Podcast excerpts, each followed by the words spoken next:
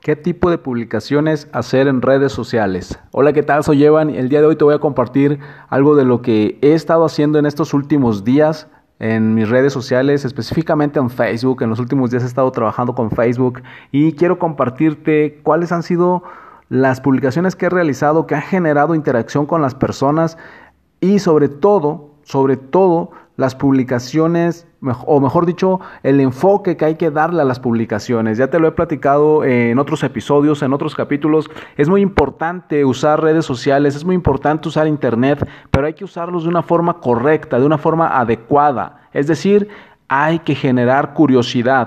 No se trata de tomarle una foto al producto que tomas, al producto que, recomiendas y decirle a la persona, al público que es un producto maravilloso, milagroso, que cura todas las enfermedades, suponiendo que vendes productos de salud, que son algo muy común en la industria del network marketing.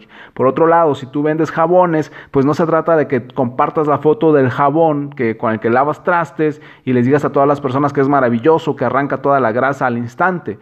Se trata de compartir imágenes donde no se vea claramente tu producto, donde no se vea la marca, donde no se vea el nombre del producto. ¿Por qué?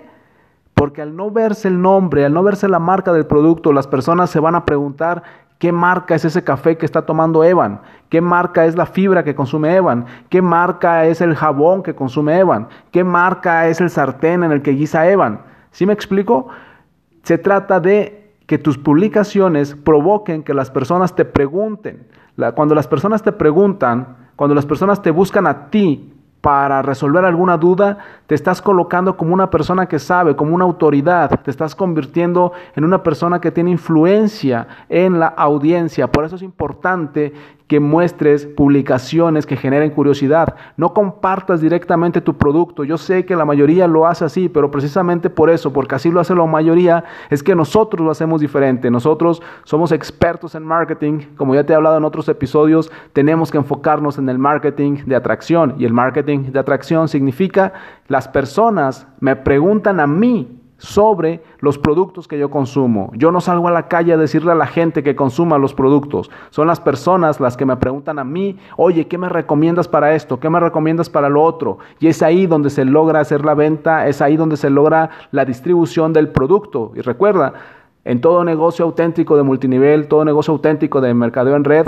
tenemos que vender el producto para generar veracidad, para generar creencia en el negocio. Soy Evan, me puedes encontrar en Instagram y Twitter como Evan Online y puedes agregarme a tus amigos en Facebook como Evan Correa.